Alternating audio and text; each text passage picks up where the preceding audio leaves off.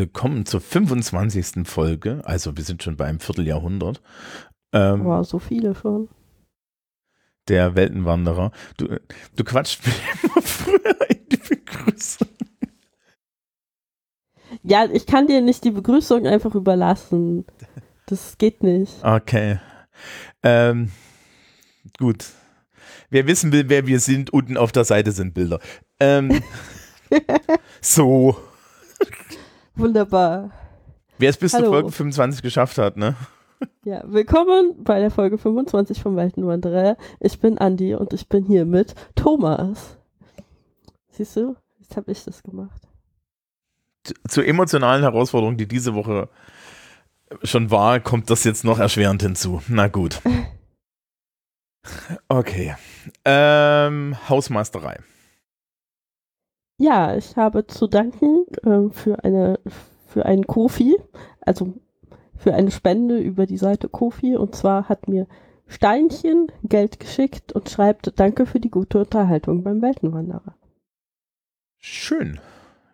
Schön. Ja. Genau. Ähm, an der Stelle können wir noch mal kurz den Werbeblock machen. Ja, es gibt diesen Kofi. Der Link ist da, wo die Bilder sind, bei den, ja, unten da ist so ein, da ist so ein Zauberstab, da kann man draufklicken und dann kann man an die Geld per Kofi geben, weil im Gegensatz zu mir, der äh, großflächig vom bayerischen Staat alimentiert wird, ja, musst du ja tatsächlich ernsthaft arbeiten. Ja. Zum Beispiel. Das ist schon schlimm. Ja, ja, du musst dich zum Beispiel hingeben, pastellfarbene Bücher zu schreiben. Ja, ich habe äh, letztens einen neuen Vertrag für ein neues pastellfarbenes Buch unterschrieben. Das, das wäre es doch eigentlich, müssen wir irgendwie auf der Buchmesse, müssten wir mal so Guerilla-mäßig durch die Gegend laufen und, und irgendwie die entsprechenden Schilder gegen pastellfarbene Bücher hast. Einfach so, weißt du, nach, nach Farben sortiert.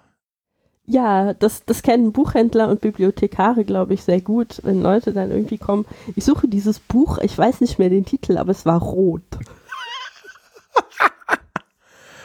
Es ist ein Sachbuch. Woher soll der Mensch das wissen, der das Buch sucht? nee, es ist ganz, lustig. Diverse Leute erzählen mir das immer mal wieder, dass sie dann äh, interessante Arten haben, Bücher zu finden. Oder Leute kommen so, ja, ich weiß nicht mehr genau den Titel oder den Autor oder sonst irgendwas, aber es war ein Auto auf dem Cover. Weißt du, was richtig schlimm wäre? Ja, äh, ich suche so ein Buch, so ganz, ganz, ganz, so ein ganz berühmtes. Ja, wie sah denn das aus? Ja, das war so klein und gelb.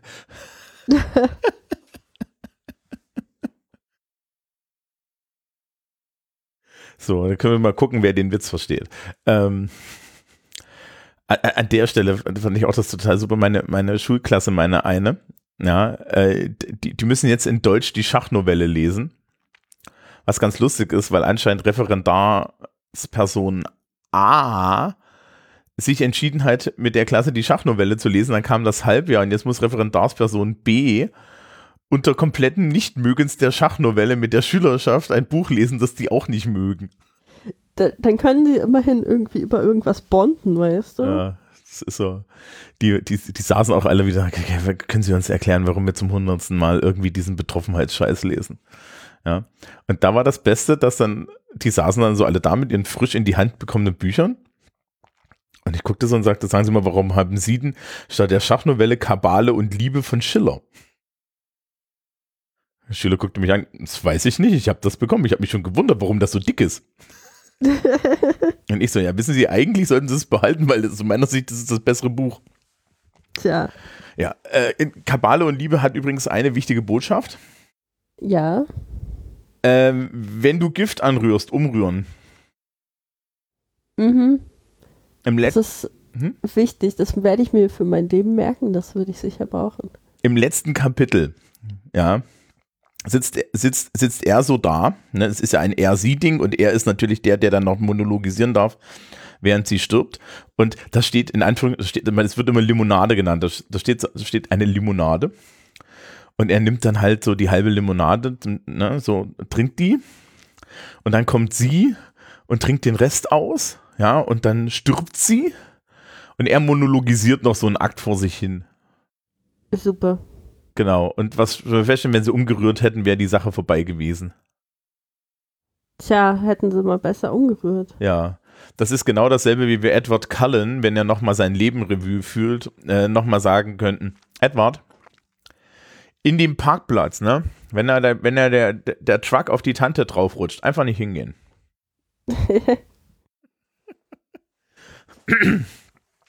Twilight, äh, Twilight-Fan, Hassmail, äh, bitte, bitte, bitte in die Kommentare. Ich stelle die da nicht frei. So. es gibt doch keine Twilight-Fans, die Twilight jetzt so wirklich so unironisch großartig finden. Ich glaube schon. Echt? Ja, klar. Ich weiß nicht. Ich dachte, das hätte sich inzwischen erledigt.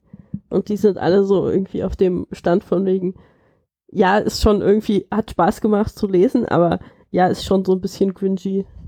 Ich ähm, kriege jetzt immer, wenn ich, ich höre so ein paar amerikanische Podcasts und da kommt Werbung vorne dran, ich kriege tatsächlich Werbung für einen Podcast, den die Twilight-Schauspielerin macht, zusammen mit ihren mit ehemaligen Schauspielern, wie sie das alles nochmal erkunden.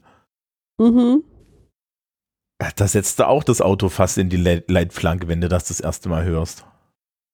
Ja, weiß ich nicht. Ich, die haben doch alle Twilight gehasst, habe ich mir sagen lassen. Ja, anscheinend fanden sie den Film total geil und sind Fans. Also Aha, okay. sagen sie in dem Podcast. Okay, das halte ich für eine Lüge, aber gut. Aber vielleicht wollen sie auch einfach nur Geld machen. Ja, vielleicht. Weil das macht man ja mit Podcasts. Ne? Man wird ja durch Podcasting reich, habe ich mir sagen lassen. Ach so, okay. Ja. Du, du behältst das ganze Geld für dich. yes, of course. Ich weißt du, nur die Kofis hier. Na, weißt du, weißt du, ich habe so eine Wunschliste, da steht ganz offen, gebt Andi einen Kofi. Aber ja. No. Oh. So. Ähm, genug geschleimt. Schleim ist eigentlich gar nicht so schlecht. Heute geht es um Dinge mit Flüssigkeiten. So kann man das auch nennen, ja.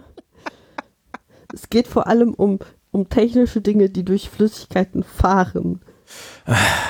Ja, also äh, die Überschrift des, des Podcastes, weil ich lege das immer fest, bevor wir losgehen, heißt auf Tauchfahrt. Man könnte auf die Idee kommen, worum es geht. Ähm, wir sind ja in den Jules Verne Wochen. Ne? Das ist so ähnlich wie bei McDonalds die Bergsteiger Wochen. Und ähm, das wird heute nichts mehr mit der Ernsthaftigkeit, oder? Seit wann haben wir den Anspruch, ernsthaft zu sein? True. Ähm, genau, 20.000 Meilen unter Meer. So, äh, aus meiner Sicht der Jules Verne-Roman. Ja.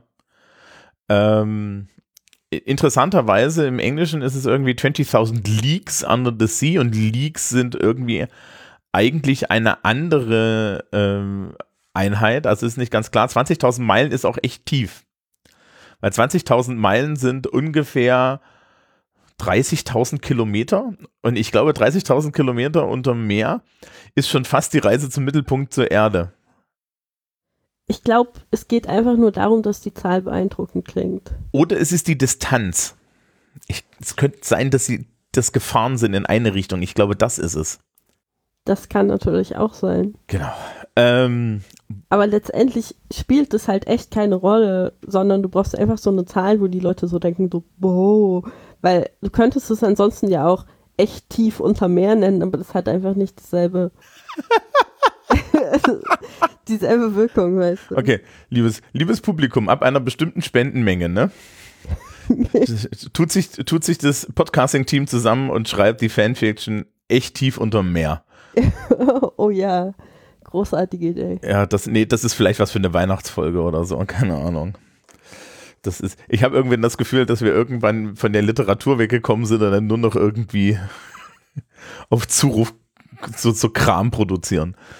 Ähm, ähm, okay, also ähm, das ist wieder, das ist wieder als äh, Episodenroman erschienen.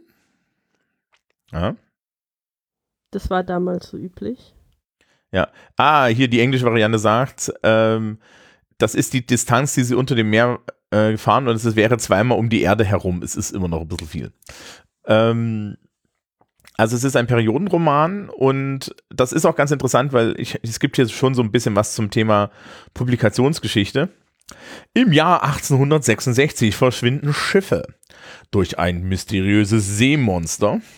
Der, ähm, Pro, der, Amerika der französische äh, Professor Pierre Anorax, nach dem auch die Jacke benannt ist, nein, ähm, Aronax heißt der, der heißt Aronax, ne? Aronax, nicht Anorax. Ich weiß nicht, wie, wie, wie spricht man das französisch aus? Keine Also, Ahnung. Der, der ist ja Franzose, wahrscheinlich spricht man Also das, das steht hier nicht. Aronard oder so aus. Ich weiß nicht, Aron, äh, Aronon, ja, wahrscheinlich, ne? Äh, äh, keine Ahnung. Hier steht Aronax und äh, ich, äh, ernsthaft, ne? Ich habe so einen Zettel, da steht drauf, ich habe Grundkenntnisse in Französisch. Und den habe ich nur bekommen, weil man mich an der Uni in dem Kurs nicht nochmal wiedersehen wollte. Ja. Ähm, sein Diener, Conseil, ja, der ist flämisch, ja, und hat auch Ahnung von Biologie. Und ähm, ein kanadischer Harpuneur mit dem Namen Nat Land, ja, ja, er hat, äh, äh, fahren zusammen mit, also die, die, sie fahren alle mit einem Schiff los, nämlich der amerikanischen Fregatte Abraham Lincoln. Ja, und mit Fregatte meint das tatsächlich eigentlich so ein, so, so wahrscheinlich noch ein Holz, um die Zeit wahrscheinlich noch ein Holzschiff. Ähm, und sie fahren um Kap Horn herum, weil den Ka- Panama-Kanal gibt es um die Zeit noch nicht, in den Pazifik. Und finden dann irgendwann dieses Tier und dieses Tier ähm, zerstört ihr Schiff. Ja, ähm, oder das, besser gesagt, die Attacke auf das Schiff, ähm, auf das Tier zerstört das Schiff und sie äh, landen im Meer und schaffen es, auf dieses Schiff zu klettern und es stellt sich heraus, es ist ein U-Boot. Meinst sie schaffen es, auf das Tier zu klettern? Du hast die, die, die Spannung ruiniert hier. Du glaubst du wirklich, dass das Publikum da jetzt überrascht ist? Ja, nee, aber trotzdem. So, also ja, es ist ein U-Boot, es ist die Nautilus von Captain Nemo, der, der niemand heißt, ähm, wahrscheinlich in Anlehnung an äh, Odysseus, während er äh, vor Polyphemus ist und ähm, Polyphemus fragt dann ja geblendet, wer er ist und er nennt sich dann niemand. Und äh, sie, sie werden an Bord der Nautilus genommen, über die Nautilus unterhalten wir uns wahrscheinlich gleich noch. Ja. Und ähm, fahren dann halt um die Erde und erleben erstaunlich, äh, erstaunliche Dinge, ja. Also es ist auf der einen Seite ist es halt eine Technik-Science-Fiction, weil man hat ein funktionierendes elektrisch betriebenes U-Boot und das ist gar nicht so übel. Und gleichzeitig hat man halt ähm, so diese, dieses Erlebnis unter dem Meer, weil Nemo hat sich von der Welt der Überwasserchen oder weiß ich nicht, also von, von der Welt der Landratten losgesagt, weil ähm, weil er irgendwie tragisch seine Familie verloren hat und ähm, sie machen jetzt alles im Endeffekt einfach unter Wasser. Was ganz spannend ist, weil es gibt ja, es gibt hin und wieder so Science Fiction, die so unter dem Meer stattfindet, ne? Mhm. Aber das ist immer nicht so ein großes Ding. Also es gibt irgendwie, es gab mal Sequest DSV. Wie, Okay. kann, kannst du das noch? Nee, kann ich nicht. Okay, Sequest DSV war so ein, auch so eine Science-Fiction-Serie mit so, einem- mit, so einem riesen, mit so einem komischen U-Boot. Und die Menschen haben halt da unter Meer, äh, auch unter Meer gewohnt, weil der, ähm, weil der Atomkrieg über der Erde dafür gesorgt hat, dass, dass die Erde oben unbewohnbar war. Ja. Und ähm, da, da, also es gibt das, aber das gibt es halt relativ selten, ne? dass man so sagt, okay, wir haben eigentlich sehr viel Unentdecktes, aber äh, auf der Erde so unterm Wasser, aber da gucken wir halt nicht hin. Ne? Dann hast du irgendwie hin und wieder Jacques Cousteau und das war's. Und Ja, es gibt dann, es gibt mehr so Horrorfilme, die unterm Meer spielen. Ja, hier, äh, da, da gab es doch so ein Ding mit so einer Sphäre, ne? Ja, und es gab halt, ich weiß nicht, ob das dasselbe ist, aber dieses Ding, was Abyss heißt, was mich traumatisiert hat, weil da Leute ertrunken sind. Absichtlich. Das habe ich irgendwann als Kind gesehen. Was, und die, dann hatte ich Angst vor Wasser. die sind absichtlich ertrunken? Ja, da gab es irgendwie dieses Ding, wo dann die, der Love Interest des Hauptprotagonisten irgendwie so meinte, ja, wenn ich jetzt ertrinke, kannst du mich lieb wiederbeleben und deshalb ertrinke ich jetzt, damit du dich retten kannst und dann ertrinkt sie und dann belebt er sie wieder und das ist alles irgendwie so ein bisschen komisch. Okay. Das ist, das ist der amerikanische. Ja, Aber du siehst ja, da ist auch ein U-Boot dabei. Okay, ohne U-Boote geht es natürlich unter Wasser auch schwierig. Ja, Ähm, ja, ein Captain Nemo und seine Crew äh, leben direkt nur aus dem Wasser. Sie, äh, sie bauen unterirdisch Kohle ab, um den Diesel, also um den Generator von dem Schiff anzutreiben. Ja, sie essen irgendwie Plankton mit Fisch und, und, und, und so Seegras und so weiter. Und sie haben sich halt komplett los, äh, los gesagt und machen aber auch Unterwasserforschung und so weiter. Und die drei Leute, äh, die sie da jetzt an Bord genommen haben, ja, äh, folgen ihm. mhm. Äh, ja, also müssen ihm folgen, weil er kann, äh, äh, äh, er sagt halt, okay, dadurch, dass er äh, nicht öffentlich bekannt sein möchte und überhaupt nicht entdeckt werden möchte, müssen sie jetzt bei ihm an Bord bleiben. Und ja, dann Abenteuer, ne? ja, oder Professor Anorak. Ähm, Aronax, ja, Aronon. ja, okay. Ähm, der ist relativ angetan davon, in diesem U-Boot unterwegs zu sein, weil das äh, ungeahnte Forschungsmöglichkeiten auftut. Ähm, aber der Kanadier, der mit dabei ist, der mag den Nemo nicht so richtig. Ja. Na gut, ich meine, das ist wahrscheinlich, weißt du, wie das ist, zwei starke Männer, ja. Ach so, Das ist die Stutenbissigkeit bei den Jungs ist viel, viel größer. Die tun nur die ganze Zeit so, als wäre das irgendwas anderes. ah, okay. So Ja, das ist, das ist so. Ähm, genau, sie, also sie, sie- fahren halt, sie sehen, sehen halt alles, also sie gucken sich irgendwie das transatlantische Telegrafenkabel an, was damals noch neu war, ja, haben irgend, gehen irgendwie raus. Das ist natürlich auch sehr viel dann. Das Interessante ist äh, in, natürlich, dass in 20.000 Meilen unter dem Meer äh, es einfach hell ist. Also du bist halt unter Wasser und es ist hell und das ist natürlich totaler Käse, ne? Es ist dunkel. Das Schiff hat aber irgendwie dann auch tatsächlich ein, ähm, ähm, ein Scheinwerfer und so, also äh, teilweise wird man es anscheinend brauchen. Ich glaube aber, um die Zeit ist über die Tiefsee nicht so richtig was bekannt. Ich meine, wir wissen bis heute über die Tiefsee erstaunlich wenig. ja. Und du kannst auch nicht wirklich dann aussteigen oder so und da auf dem, auf dem, auf dem Meeresboden durch die Gegend laufen und so. Ne? Das ist halt alles schon sehr äh, fiktionalisiert, aber es ist vollkommen okay. Ich meine, auf der Basis von dem, was äh, damals gewusst wurde, ist es vollkommen in Ordnung, ne? sich, das so zu, sich, sich das so vorzustellen. Ähm, und sie, sie, sie fahren dann unter die Antarktis und so weiter und so fort, jagen Haie. Ja, Ja, das war, das ist anscheinend auch noch so ein lustiges Ding, weil damals wusste man noch nicht, dass unter der Ar- Antarktis halt tatsächlich ein Kontinent ist. Ja. Ich meine, ne, 50 Prozent 50 Prozent Chance. Ja, das ist wahr. Ja. Ähm, sie finden halt auch die, äh, sie finden halt auch die Armada und das Geld aus der Armada hat Captain Nemo dann benutzt, um das Schiff überhaupt zu bauen. Also er hat da irgendwie die, die, die ja, sie nehmen dann die Kohle mit, werden von riesigen Tintenfischen angegriffen. Das ist so ein Topos, oder so? Ja, ich meine, du, wenn du was schreibst, was unter dem Meer spielt, Brauchst du dann kannst du einen doch Leute Kraken. nicht, nicht von einem Kraken angreifen lassen. Ich meine, was machst du denn dann? Da könntest du ja auch was ganz anderes schreiben. Ich würde, ich würde, ich würde an der Stelle tatsächlich das antäuschen lassen. Das wäre eigentlich total geil, weißt du so. So. Das, ja, du bist dann so, du bist in so einer Situation. Ähm, oh Gott, der Kraken! Und der Kapitän läuft so auf das Ausstellungsdeck und das, die, die Nautilus hat ja so offene Fenster. Ja, Mhm. läuft dann so total souverän an das Fenster ran, wo ein riesengroßes Auge prangt, klopft, winkt und auf der anderen Seite winkt so eine Tentakel zurück. Ja, das wäre süß. Das Ja, oder? Sie wären alle wahnsinnig. Und, da- und, dann, und, dann, und dann sagt er, dann, dann, dann, dann muss er noch sowas sagen wie, ja, tauchen Sie kurz auf und dann taucht man auf und gegenüber taucht der Kraken auf und dann kommt so irgendwie so die acht Arme, ja, und er geht dann mit so einer, mit, mit, mit so einer Tüte mit, mit Snacks äh, äh, aufs Vordeck und fängt an, den Kraken zu füttern. Schon süß, ja. Ja.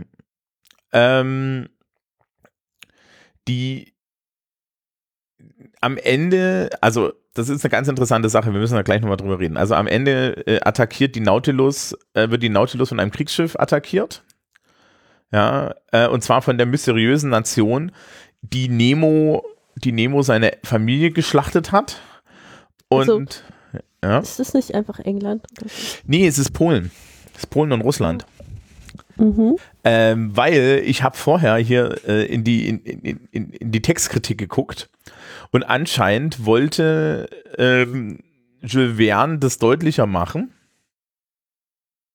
dass es hier, äh, dass es hier darum geht, dass, dass er, dass eigentlich Nemo irgendwie Pole oder so ist. Ja. Und ähm, sein, sein Verleger hat sich gedacht, ja, er kann ja nicht in Russland verkaufen. Mm. Und deswegen wurde das rausgestrichen. Also sprich, das ist so, das ist so beim, beim, beim äh, Editor liegen geblieben. Mhm. Ja.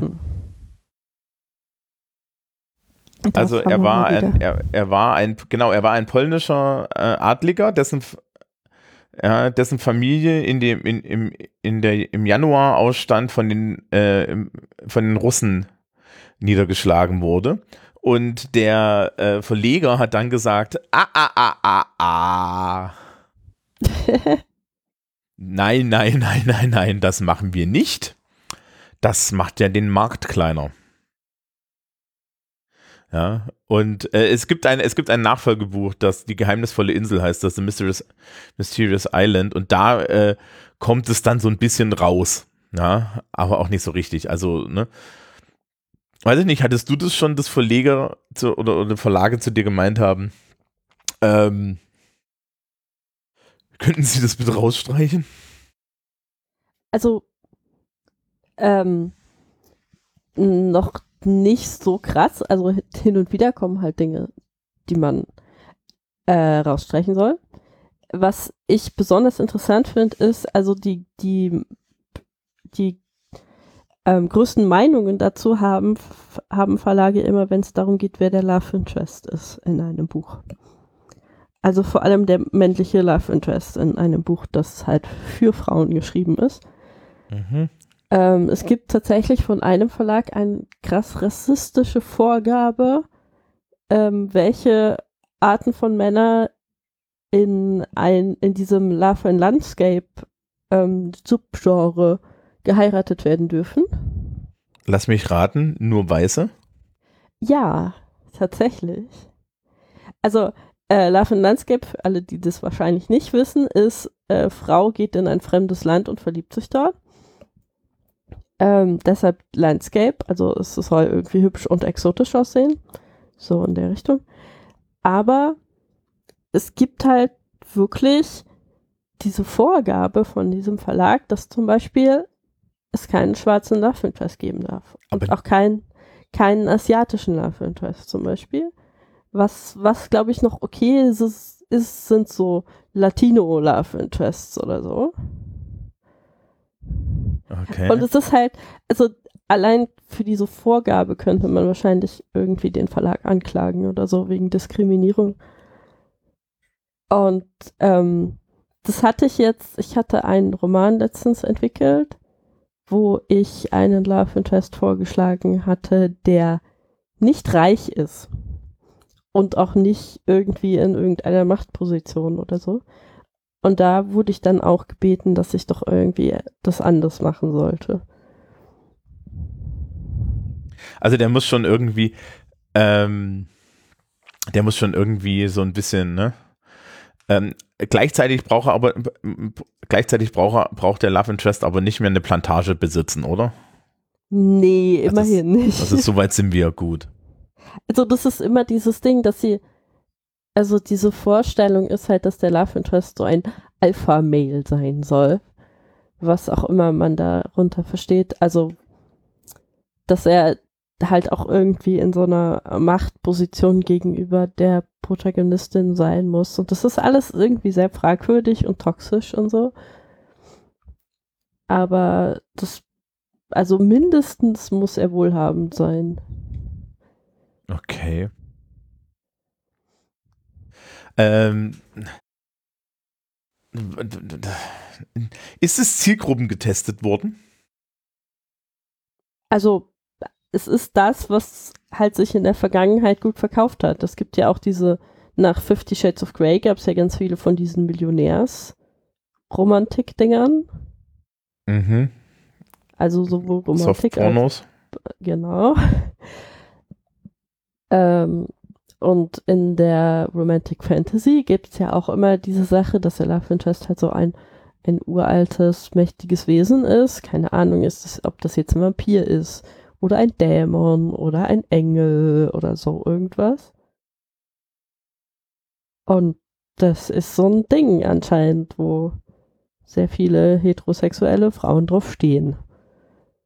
Dass sie, das ist im Prinzip, habe ich da auch mal eine, ähm, eine Studie zugelesen, wo es heißt, es ist halt so eine Art weibliche Machtfantasie, dass sie so ein Monster nehmen können und zähmen können und das ist dann nur zu ihnen nett und sie können dieses Monster auf Leute loslassen, die ihnen nicht passen, sozusagen. Und, und jetzt denken wir gemeinsam nochmal an die letzte Szene von Fifty Shades of Grey. Ja, wo das nicht funktioniert hat, wo sie immer noch Angst hat vor ihm. Ja, aber das gehört doch dazu. Du, ja, genau. du weißt, du weißt doch, ne? Man, also, also kaputte Männer, die muss man einfach als Frau nur heiraten und lieben und dann sind die nicht mehr kaputt. Ja, nee, das geht automatisch, genau. Äh, zurück ja. zu kaputten Männern in der Fiktion. Ähm, mhm. also, also Nemo ist auch kaputt und er macht halt dieses Kriegsschiff kaputt und ist dann irgendwie auch total davon betroffen. Und ähm, sie schaffen, äh, sie schaffen es am Ende von dem Schiff zu fliehen. Ja, äh, und zwar als es gerade in den Malstrom. Ja, also der Malstrom ist tatsächlich äh, ein spezifischer riesengroßer äh, Nordatlantikwirbel gezogen mhm. werden. Ja, der heißt eigentlich Moskentraumen. Moskenstraumen, Entschuldigung. Ja. Äh, Links in den Show Notes und ähm, und da äh, können sie gerade so entfliehen, nachdem sie hineingezogen werden. Und es ist nicht ganz klar, ob jetzt die Nautilus verschollen ist oder nicht. Ne? Ja, könnte natürlich überlebt haben. Also sie, sie, sie fliehen und dann, dann geht das Schiff unter, das ist natürlich ja. Ähm, wir müssen noch über die Nautilus reden. Die Nautilus. Äh, ja. Wir müssen auch noch mal über, über, ähm, über Captain Nemo reden. Okay, dann reden wir erst über Captain Nemo. Weil, was ich, was ich jetzt, ich habe es extra noch mal nachgeguckt und das heißt an mehrfachen Quellen, dass er äh, indisch ist und nicht polnisch. Ähm, er wurde in The Mysterious Island zum Inder gemacht. Mhm. Moment. Genau. Ähm, genau, hier. Ich habe das in der englischen Wikipedia stand mit drin. Ähm, Nemo wurde, wurde für die, die, die Mysterious Island, also für die geheimnisvolle Insel, ähm, wiedererweckt auf Betreiben des Verlegers. ja, das ist Sherlock Holmes wurde ja auch wieder erweckt auf Betreiben der Fans und ja. ja. Bevor Conan Doyle dann irgendwann durchgedreht ist und gedacht hat, er redet jetzt mal mit Feen. ich dachte, das hat er schon immer gemacht. Nee, der, ähm, der war am Anfang total begeistert von dieser, von dieser äh, rationalen Sache der, und ist dann irgendwann später im Leben komplett abgedreht. Ähm, in so eine ESO-Richtung. Äh, in eine ganz schlimme ESO-Richtung. Also der hat dann, das ist, das ist, das ist auch so total hardcore, ja. Ähm, ja. Das ist das genaue, äh, genau, der ist dann auch so bei den, bei den Freimaurern gelandet und so, ja. Ach ja. Also, also äh, anscheinend war er schon immer so ein bisschen interessiert, aber der ist dann halt im späteren Leben so richtig abgedreht. Ja. Ähm, denkt man ja auch nicht. Aber auf der anderen Seite, ne, äh, Fiktion kommt ja meistens aus dem Interesse der Gegenseite. Ähm, und genau, also und da wird er zum, zum, zum wird Nemo in, in The Mysterious Island wird er zum, zum Ostinder, also East Indian. Ich glaube, East Indian ist, ist, die, ist die Bezeichnung für die Leute, die wirklich in Indien wohnen, ne? weil die Westindiens sind ja die Leute, die heutzutage eigentlich Native Americans heißen. Das ja. weiß ich nicht. Doch, doch, das, ist, sicher, das ist das. So. Deswegen heißt das auch die British East India Company. Ja, weil es, weil es ist das Indien im Osten. Ah, okay. Und Amerika ist das Indien im, Sü im, im, im Westen. Ja, okay. das hat sich nicht gehalten. Ja, gut. Ja. ähm, und genau, also da kommt das her, dass, dass er Inder ist. Mhm. Ja. Äh, Im Original war er halt geplant, Pole zu sein. Es wird dann halt im Text einfach nicht gesagt, was er ist. Also, er ist einfach ein geheimnisvoller, ja. Äh, ein geheimnisvoller dunkler Fremder. Nein, er ist ein geheimnisvoller weißer Fremder. Ja. Und. Naja, bis auf dann im zweiten Buch. Genau. Ja. Dann, da, wo er ein geheimnisvoller dunkler Fremder wird. Und genau, also da kommt das her. Ähm, ja, die Nautilus. Ein echtes U-Boot. Äh, interessanterweise, es gibt hier Spezifikationen. Es hat an, anscheinend 5 Millionen alte französische Francs gekostet, was immer die auch wert sind heutzutage. Ja. Das kann sicher irgendjemand im Internet umrechnen, aber das müssen wir jetzt vielleicht nicht tun. Ähm, 1500 Tonnen, das ist wenig. Wasserverdrängung 70 Meter lang. 8 Meter breit, das ist okay. Also das ist tatsächlich vergleichbar mit einem normalen U-Boot. Fährt 54 Knoten, das kannst du vergessen. Ja. Also das ist das, äh, so, so dass die schnellsten, die schnellsten Kriegsschiffe äh, und so weiter, also ich, was ich so von U-Booten, von modernen U-Booten weiß, äh, und da reden wir von Dingen mit Atomkraftwerken drin, ja, ähm, die fahren spitze so 30, 40 Knoten, ja. Ähm, Wobei halt die Geschwindigkeit von diesen U-Booten auch nicht so ganz so das Ziel ist, weil die sollen ja leise sein. Ähm, aber ein batteriebetriebener Elektroantrieb, der halt durch ähm, irgendwie Kohleverfeuerung oder so betrieben wird, was ein kleines Problem hat, weil wo gehen die Abgase hin? Aber okay, ist Science Fiction.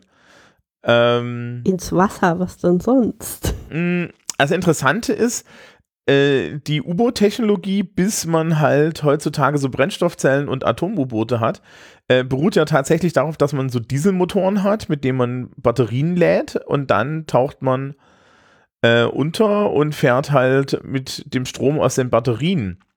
Und um nicht ganz aufzutauchen, hatten viele dieser U-Boote haben dann einen Schnorchel, wo dann so ein Dingens einfach nur aus dem Wasser guckt und die Luft ansaugt, um dann die Maschinen zu betreiben.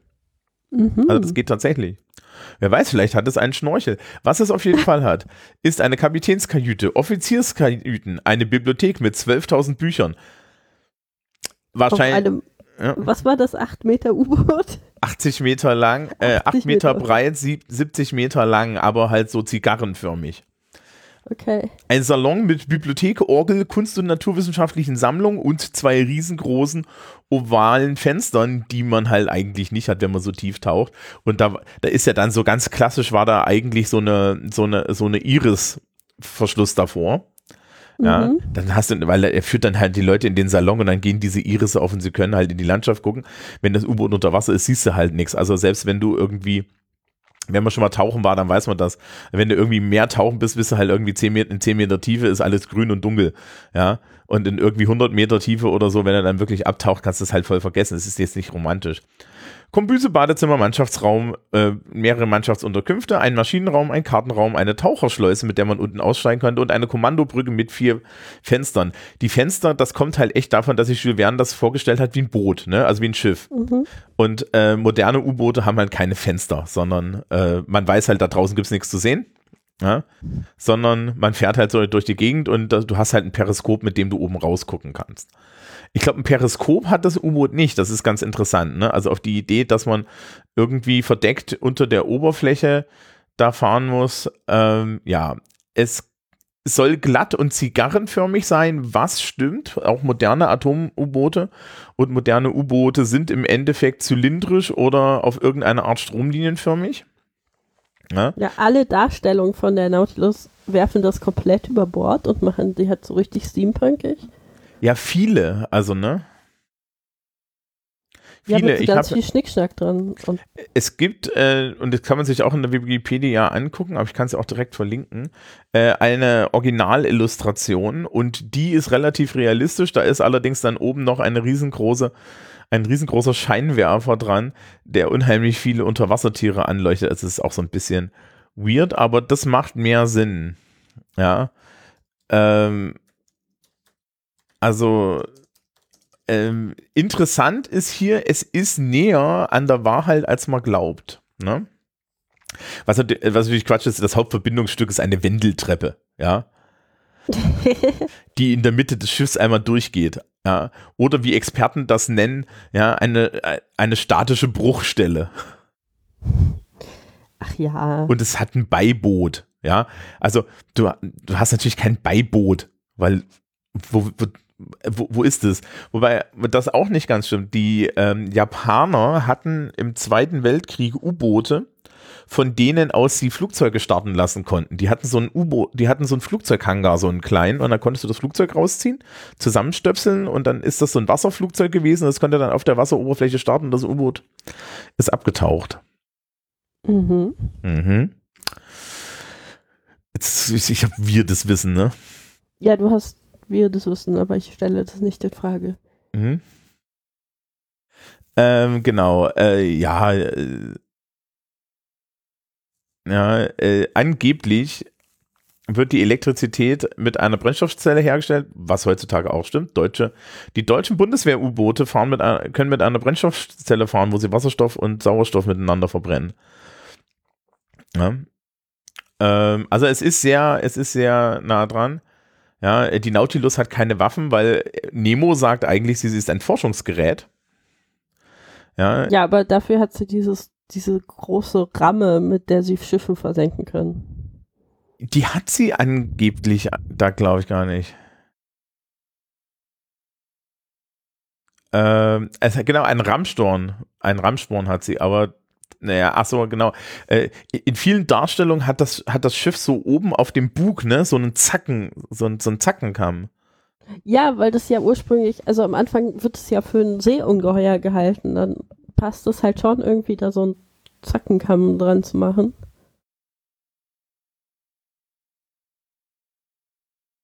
Ähm, was aber offiziell eigentlich gar nicht so, so ist.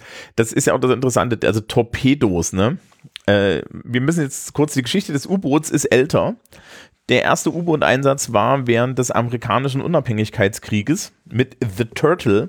Nicht, dass es was gebracht hätte. Und The Turtle sieht auch so aus wie eine Turtle. Das sieht ein bisschen so aus wie eine Handgranate, wo zwei Leute gestrampelt haben drinne. Und man hat sich damals halt noch so überlegt, man fährt mit dem U-Boot irgendwie an so ein Schiff ran und bringt da eine Mine an und dann fliegt die in die Luft und so. Und der Torpedo, also als Hauptwaffe, ne, also ein selbstbetriebenes, langsam fahrendes Objekt mit, mit, mit Sprengkörper, ist dann erst so über die Zeit entstanden. Es hat natürlich viel gebracht, dass die, dass die Experten für äh, ingenieursmäßiges Zerstören von Menschenleben, in Klammern die Deutschen, ja, äh, da mal die Finger dran hatten und sich überlegt haben, wie können wir das denn wirklich eklig machen? Ja. Yay. Ja, aber ja. Ähm, es gibt natürlich tausend Verfilmungen davon und so und Disney hat es Disneyfiziert und dann gibt es halt eine Disney-Variante. Ich glaube, die Disney-Variante haben die meisten Leute im Kopf. Es gibt die, die League of Extraordinary Gentlemen, den, den Film und die Comic-Reihe. Äh, und in dem Film ist zum Beispiel die, also, also in dem Film ist die Nautilus riesig. Ja, und fährt gleichzeitig durch einen venezianischen Kanal, was interessant ist. Ja, durch den um großen so kommt sie vielleicht. Ich weiß nicht, selbst der sollte eigentlich nicht tief genug sein. Ja, die Frage ist immer, wie viel, wie viel Kiel brauchst, hast du unterm Panzer? Die Dinger sind eigentlich, je nachdem, wie die, wie die gebaut sind, sind die, können die eigentlich relativ wenig Wassertiefe haben. Also lustigerweise, die deutschen U-Boote sind dafür gemacht, dass sie bei niedriger Wassertiefe durch die Gegend fahren können und tauchen können. Du wirst es nicht glauben. Ich sehe das hier gerade in der Wikipedia. Es gibt ein zwölf eine zwölfteilige Jugendbuchreihe Operation Nautilus von Holbein. Ja, es gibt halt nichts, was Holbein nicht schon verwurstet hätte. Ich dachte, er hat immer nur so, so DSA-Romane geschrieben. Äh, Holbein hat alles geschrieben. Holbein hat, hat äh, sich an Lovecraft-Stoffen versucht mit dem Hexer von Salem. Dann hat er ähm, ja mal auch so eine Nibelungensache da geschrieben. Irgendwas mit ha aus, aus, genau, Hagen von Tronje. also aus der Sicht von Hagen. Dann hat er so ganz viel so, so Mystery-Thriller-mäßiges Zeug auch geschrieben. Okay. Ja, also Holbein hat alles geschrieben. Das gibt nichts, was Holbein nicht geschrieben hätte im Fantasy-Genre. Der hat mal Barbie-Romane geschrieben. Ähm, ich, möchte, ich, möchte, ich möchte hier kurz einen internen Redakteursantrag stellen. Können wir uns bitte damit nie beschäftigen? Mit Holbeins Barbie-Roman? Nee, nein, nein, das komplette Övre. Ja, das ist voll okay. Okay. ich werde mir die Zeitenmarke merken, ich komme dann darauf zurück. Mhm. Okay. Äh, haben wir noch was zu 20.000 Meilen unter Meer? Also es gibt so ein paar Interpretationen. Okay, ich hätte noch eine Feststellung zu Dann machen wir die Feststellung zuerst, ja. Weil es scheint so ein Ding zu sein von Jules Verne, dass die Leute nicht ohne ihren Diener verreisen können. Also, Pro vielleicht nicht, projiziert er da auch, aber das war damals auch die Zeit. Wahrscheinlich. Also ich finde es, find es so erstaunlich, so aus der, aus der Gegenwart betrachtet, wirkt es sehr absurd, dass da irgendwelche äh, gut betuchten Menschen irgendwie so eine andere Person immer dabei hatten, die so das alltägliche Zeug für sie macht und anscheinend ja auch kein eigenes Leben hatten. Also die Diener wurden ja dann einfach so mitgeschleift und was auch immer die sonst vorhatten, war dann halt irgendwie erstmal nicht mehr möglich. Hatten die irgendwie feste Arbeitszeiten? Nö, die haben 24 Stunden am Tag gearbeitet. Ja, Pass, ja ich glaube, Passepartout hatte zwischendrin schon Zeit und ich glaube auch, hier, hier, hat, hier hatte dann der Diener sehr viel Zeit, glaube ich. Ja, stimmt, er musste ja nur in diesem U-Boot rumhängen. Ähm, das, ne, das ist so. Der ist jetzt wahrscheinlich nicht zu, zu, zu, zu, zu dem Professor dann gekommen und hat gesagt, haben Sie die Zahnbürste gefunden? sie ist, sie ist da. Wobei auf der anderen Seite ist das vielleicht so, so schlecht jetzt, ne? Also als, als Diener grundsätzlich so. Ähm, ich glaube aber, das ist, das ist schon so ein Level an, an, an Fortschritt, ähm, das, das, das, das, das schon ganz, ganz gut ist. Ja, also, also, wenn man sich so überlegt, was zeigt echt irgendwie Reichtum, dann ist das schon mhm. so, ne? Also, das war damals ein Diener und heutzutage ist es ja. Keine Ahnung. Ähm, das ist ja das, das, das ist ja das Interessante, ne? Wenn du dir jetzt so überlegst, was für Diskussionen wir heutzutage über moderne Technik machen. Und dann sagen die Leute, ja, ich will aber kein selbstfahrendes Auto, weil ich will ja die Macht über das Gerät haben. Und ich denke mir so, aber das ist doch eigentlich das Geile. Dass du keine Macht über das Gerät hast. Nee, dass du, dass du, ähm, dass du dann äh, einen Chauffeur hast, einen automatischen. Ja, aber Leute wollen auch irgendwie keine Chauffeure haben, das ist uncool. Das stimmt nicht. Leute wollen schon Chauffeure haben, aber Leute wollen Chauffeure haben auf einem Level, wo sie sich, äh, wo ihnen egal sein kann, ob sie sich dafür schämen. Ja, okay. Also komm jetzt, ne? Wenn du jemanden. Ja, aber das ist, das ist schon so ein Ding, äh, dass Leute ja so coole Sportwagen haben wollen und die wollen sie natürlich auch selber fahren, weil warum hast du einen coolen Sportwagen, lässt dich dann von einem Chauffeur darin fahren? Nee, nee, nee, das ist ja kein Sportwagen, sondern, sondern du hast dann so ein großes, ähm, ein, ein großes, äh, so, so ein großes Auto, ja, so ein Maybach. Und da fährt, den fährt natürlich jemand, weil so in so einem Maybach sitzt ja nicht drin, damit du fahren musst, weil das ist ja unangenehm. Ja, und ähm, ne, also ich, ich glaube, das, da ist schon was drin. Wusstest du eigentlich, diese Maybachs haben tatsächlich, wenn du die, wenn man die anscheinend so in Voll, Vollspec kauft, haben die einen Knopf vorne und da geht, da geht 24-7 ein persönlicher Butler ran, der nur für dich da ist und äh, die alle Wünsche von den Augen abliest? What? Okay. Ne? Also, also das ist so eine Telefon-Butler. Ja, nee, jetzt, hallo. Das ist natürlich so, dass du deinen Fahrer das drücken lässt. Der, der sitzt ja nicht vorne.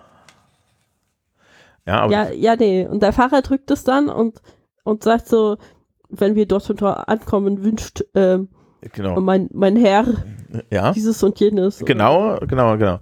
Ähm, ähm, guten Tag, wir sind jetzt, äh, wir sind jetzt, haben jetzt gerade äh, Berlin verlassen. Wir sind in ungefähr sechs Stunden in Köln. Wir brauchen ein Zimmer im Hilton.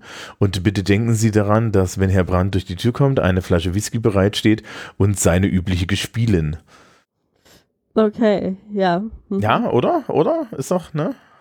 Ah, klingt schrecklich. Aber gut. Na, Moment, aus, da, da, weiß ich nicht. Das ist schon so Dienstleistung. Das, das klingt nur so, weil Deutschland eine Dienstleistungswüste ist. nee, nee, das klingt einfach generell schrecklich, wenn man sich so bedienen lässt. Wenn die Leute gut bezahlt sind.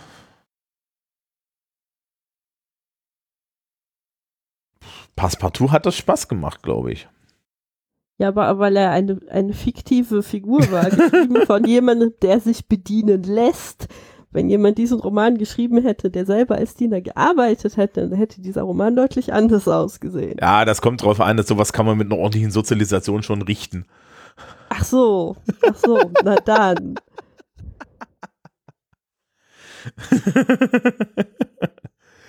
äh, ja. Lol. Äh, Apropos, ich hätte gerne alle diese Romane mal aus der Sicht des Dieners. Ja, ähm, das ist, liebes Publikum, falls ihr da einen Verlag kennt, ja, wir haben da jemanden an der Hand, der das alles gerne schreiben möchte. Don't look at me. Ja, ja. ja. Nee, also komm, ähm, weiß ich gar nicht, also meine, meine, meine fiktionale äh, Karriere ist so ein bisschen, die, die, die, ich, ich, ich, habe den schnellen Burst an Kreativität, aber ich habe nicht das Durchhaltevermögen. Mhm. Ja. Ähm, ja, es gibt so ein paar Theorien. Also das eine ist, heutzutage wird Captain Nemo gerne mal als so eine Art äh, Öko-Sache gelesen. Ne? Also man interpretiert dann halt so dieses, dieses äh, environmental, ökologische da so mit rein, was ich verstehen kann, aber das war natürlich im Originaltext nicht zu sehen. Mhm. Ähm, ja, und dann gibt es halt die anti-imperialistische Seite.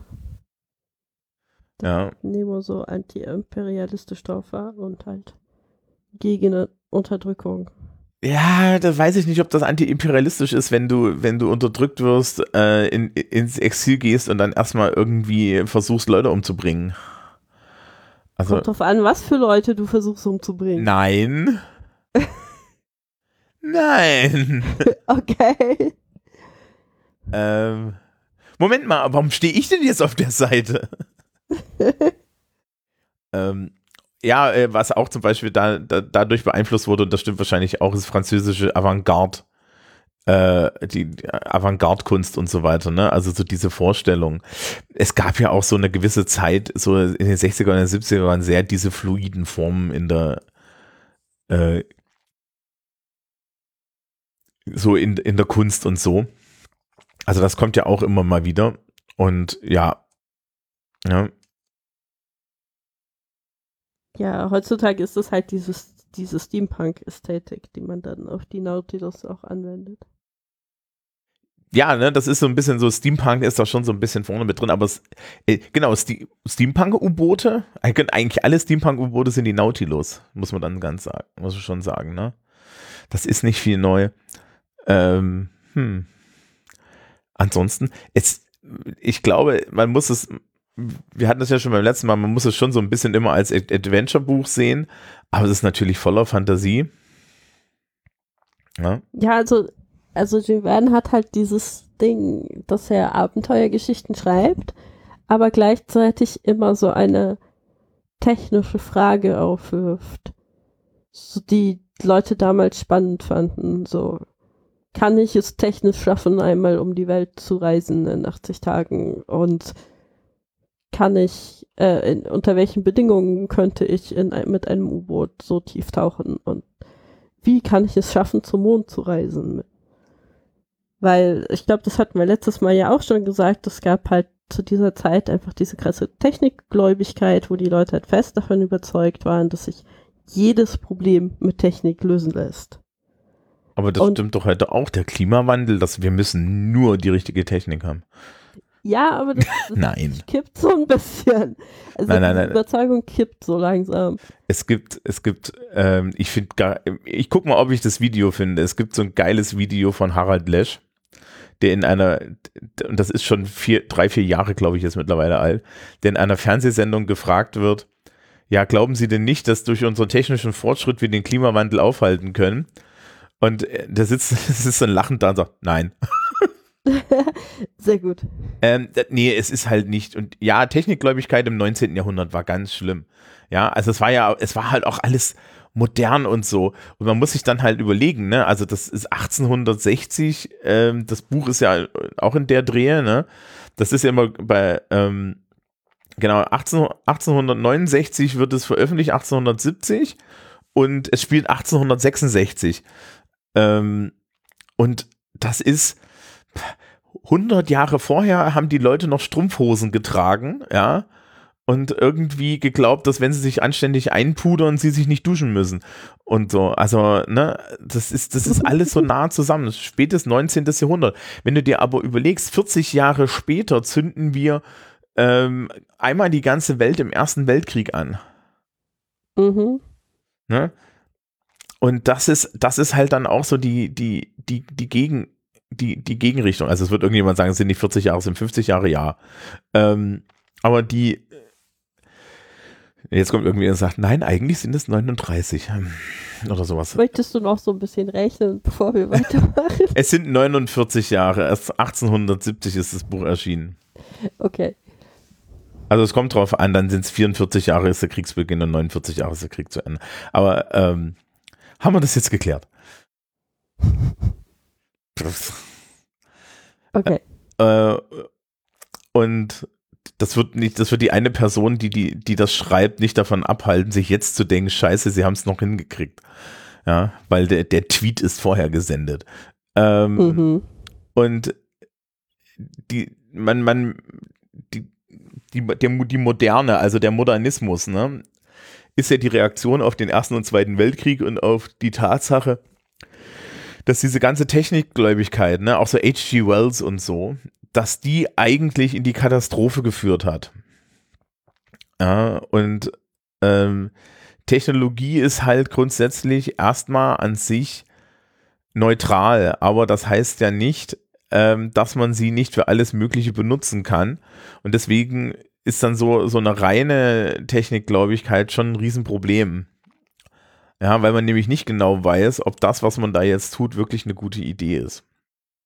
Mhm. Mhm. Das findet man dann im Nachhinein raus. Richtig. Das ist ja so, ne? Wenn man sich vor allen Dingen dann so seine eigenen Sachen schönreden will. Ja. Äh, zum Beispiel halt irgendwie Atomwaffen oder so. Das ist halt so, so. Äh, die, die, die ganzen Atomkraftwerke, die gibt es ja nur, weil man irgendwie Atomwaffen, Sprengstoff, äh, Atomwaffenfähiges Plutonium brauchte, ne? Und dann hat man sich gesagt, ach, das macht ja Wasser warm. Na Ja. dann. Und genau, und dann hat man sich gedacht, ne, dann hat man sich gedacht, okay, dann benutzen wir das jetzt als Spoiler, weil das produziert ja keinen Dreck. Oh. Na gut, also es produziert Plutonium, das dich erst tot macht und dann, und dann kriegst du Krebs und das, das braucht ewig, um zu zerfallen. Ja, aber das ist schon ein Problem, das kriegen wir gelöst durch technischen Fortschritt. Ja. Genau das meine ich mit dieser Einstellung. Ne? Äh, und dann gibt es solche, ich weiß nicht, ob du das kennst, die Shannara Chronicles. Äh, ja, sag mir was. Ja, Habe ich nie gelesen. Ich habe nur, da- da- das gab es mal als Fernsehserie. Ähm, und da ist ja der Witz, dass das im Endeffekt nach, äh, nach unserer Zeit spielt und ähm, die Menschheit sich dann im Endeffekt einfach in, in, in diese Fantasy-Rassen hinein evolved. Ah, okay, das wusste ich noch nicht. Und da gibt es dann aber trotzdem ähm, so Patches mit schlechter Erde, wo halt Giftmüll ver ver vergraben ist und so. Und dann gibt es halt auch so Szenen, wo die da, ja, wo die Leute da einfach reinlaufen und dann irgendwie ähm, verbrennen oder ähnliches, weil da halt irgendwie die Menschheit vorher mal was vergraben hat und so. Die, die Fernsehserie hatte auch so ein paar richtig spooky Momente. Also die fallen da irgendwann mal in, in, in ein Höhlensystem, was eine, was eine alte Highschool ist. Mhm. Ja, Cool. und so. Ähm, also das ist, das, das, die, so diese Ideen sind schon nicht schlecht. Ne? Das ist ja alles after the end und so. Und wir sind ja jetzt aktuell ne, im, im März 2022 haben ja sehr viele Leute so und so gerade ihren kleines Fian de Siècle. Ja, so. Ja. Vielleicht noch mal in Ruhe Terminator 2 gucken, damit man weiß, äh, so, ne? Worauf man sich vorbereiten muss. Nein, was man verhindern sollte. Ach so, ach so. Ob man sich vorbereiten muss. Du bist ja po positiv eingestellt. Das aber es ist tatsächlich so, dass eine mir befreundete Person irgendwie letztens meinte so, ja, also meine Mutter hat uns jetzt Überlebensausrüstung gekauft. Die haben jetzt alle ein Taschenmesser und ein Wasserfilter. Und äh, ja, so sieht es aus. Hast du nicht, hast du noch keine Bug-Out-Bag? Nee, hab ich nicht. Gut. Na dann würde ich mal sagen, wir beenden das. Ähm, wir haben keine Idee, was, was wir in der nächsten Folge machen, oder? Das werden wir uns jetzt überlegen. Das werden wir uns jetzt in der Postshow überlegen, im Zweifel. Ja. Okay. Dann, liebes Publikum, wünschen wir euch einen schönen April. Der Frühling kommt, geht raus, weil Innenräume sind voller Viren. Ja. Und haltet die Ohren steif. Tschüss.